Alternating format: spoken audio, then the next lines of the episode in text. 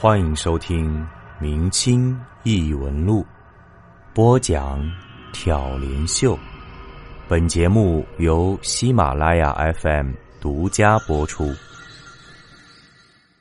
魔窟飞江，是当嘉庆三年八月，安州官道上骄阳似火，热不可耐，赶路的行旅也不太多。忽然一阵马蹄声响，自南而北驰来三骑，当头一匹马上是个四十多岁的中年男子，他身材微胖，面白短须，不住用袖子擦拭额头的汗水。身后两个随从说道：“蒋大人，天气炎热，咱们是不是找个地方歇歇，避避日头？”那中年男子点点头道：“我也正有此意，只是路上一直没看见能休息的阴凉处啊。”正说话间，忽见前面路边有间草棚。棚前插着一面旗子，上书一个斗大的“茶”字，笔形甚是拙劣。那中年男子手指旗帜，笑道：“这才是瞌睡来了送枕头。你们瞧，那儿不是有间茶棚吗？”说完，策马向草棚驰去。两个随从也精神大振，紧随其后。原来，这中年男子姓蒋，名守义，乃是安徽颍州府的府台。此次因为公务奉召入京。从颍州到京城路途遥远，蒋府台带着两个随从，足足走了半个月，才到了直隶境内。此时正值八月酷暑，日头甚是毒辣。他们到了安州地界，已经热得汗流浃背，口干欲裂了。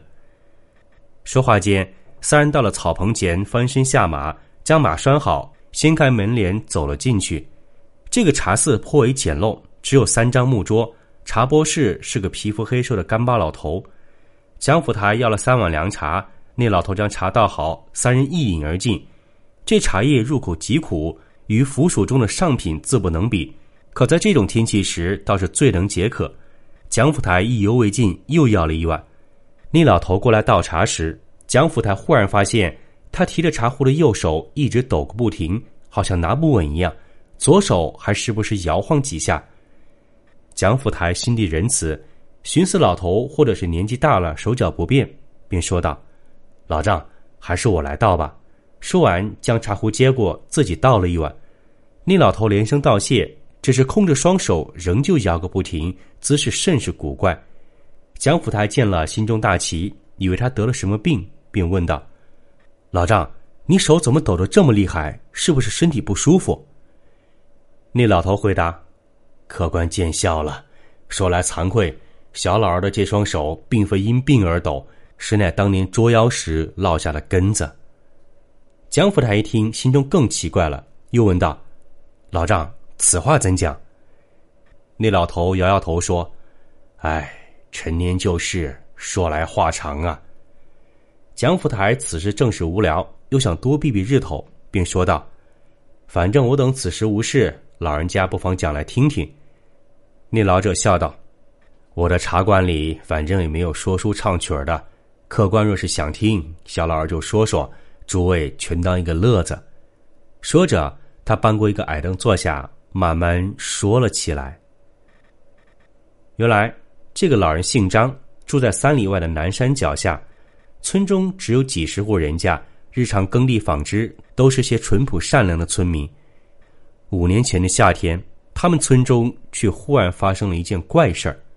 每隔几天就会有儿童莫名其妙的失踪，这些失踪的孩子大的八九岁，小的刚刚几个月，而且失踪的时候都是在晚上。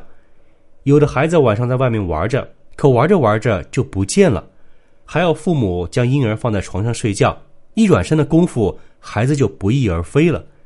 刚开始只是一两个儿童失踪，后来愈演愈烈，隔三差五就有一个孩子没了踪影。全村上下大为恐慌，急忙上报了官府。可官府派人查看后，也没有发现半点蛛丝马迹。附近仔细排查，也没有可疑之人。这案子就成了一桩疑案。村里人纷纷传说，失踪的孩子都是被妖怪捉去了，因此每天天一黑就关门闭户，把孩子藏在家中。可即使这样，依然有孩子失踪。有天夜里。张老头自家最疼爱的小孙子也在睡梦中不知所踪了，张老头焦急万分，和家人四处寻找，可是根本找不到。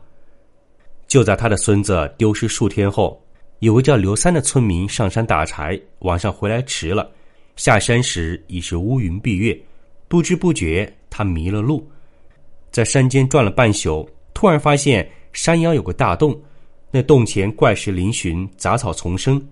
刘三站在洞口，好奇的往里看去，那个洞黑漆漆的，深不见底，还有阵阵阴风扑面，刺人肌骨。刘三生怕洞中有什么猛兽，正想离开，忽然。洞内传来一阵声响，他心中大惊，以为不是老虎便是黑熊，扭头四顾，洞外恰好有一棵三人环抱的大树，他急忙跑到树后躲了起来。刚刚躲好，只听嗖的一声，一个黑影从洞里飞了出去，此物黑袍遮身，双臂一展，如同一只巨大的风筝，向远方飞去。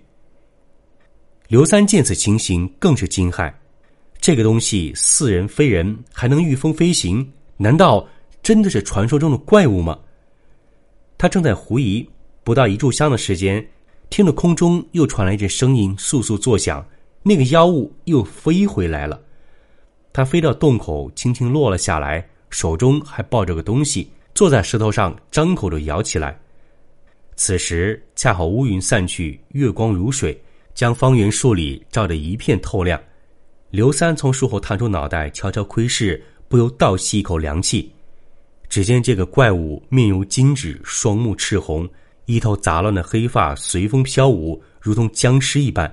而他怀中抱着的却是一个两三岁的幼童，此时一动不动，想必已经死去多时了。那个僵尸用尖利的双爪抓着幼童的脑袋，狂咬不已，满嘴的獠牙在月光下闪着寒光。白色的脑浆，红色的鲜血顺着嘴边不住流淌。刘三吓得魂飞魄散，躲在树后一动不敢动，唯恐被他发现。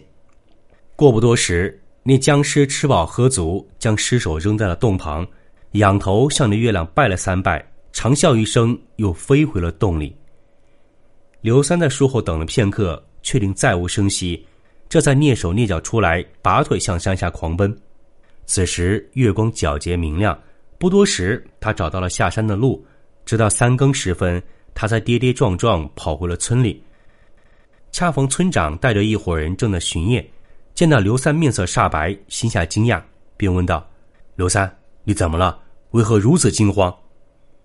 刘三上气不接下气，喘息片刻，才说道：“村村长，山上有僵尸，就是他，他抓走了孩子。”村长一听大惊，急忙道：“你且慢慢说来。”刘三便将方才山上之事如此这般、这般如此的说了。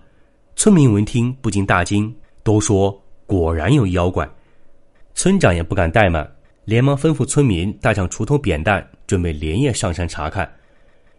此时，村中一个老者慌忙阻止道：“老朽曾听人说过，僵尸只能晚上出来活动，白天见不得阳光。”可这会飞的僵尸闻所未闻，想必更加厉害。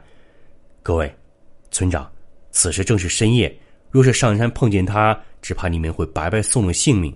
以老朽看来，不如等到天亮了，你们再上山看个究竟。村长一听，觉得有理，与村人商议之后，决定等到第二天日出，再在刘三的带领下上山寻找。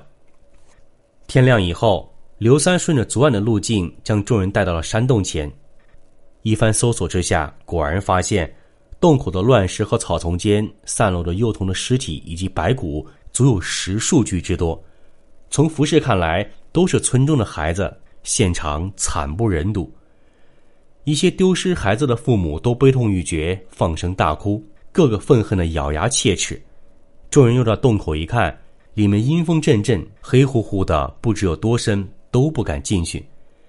村长眼见这个祸害实在太大了，此地过于凶险，只怕普通人不仅降服不了那僵尸，弄不好还要白搭上几条性命，便对村民说道：“这僵尸想必就在洞里面，只是我们进去了未必能治得了他。要是再伤了人命，就得不偿失了。不如我们暂且下山，从长计议。”村民也觉得眼下只有如此，便都下了山。其中有个叫冯大的村民，经常去城里做些小买卖，算得上是见多识广。他当下说道：“我听说城里有个清风观，那里有个无尘道长，法术高强，可以降妖除魔，不如咱们请他来试试吧。这下子，村民们仿佛都有了救星，于是便让冯大去城里相请，若能除去此妖，全村必当厚礼相谢。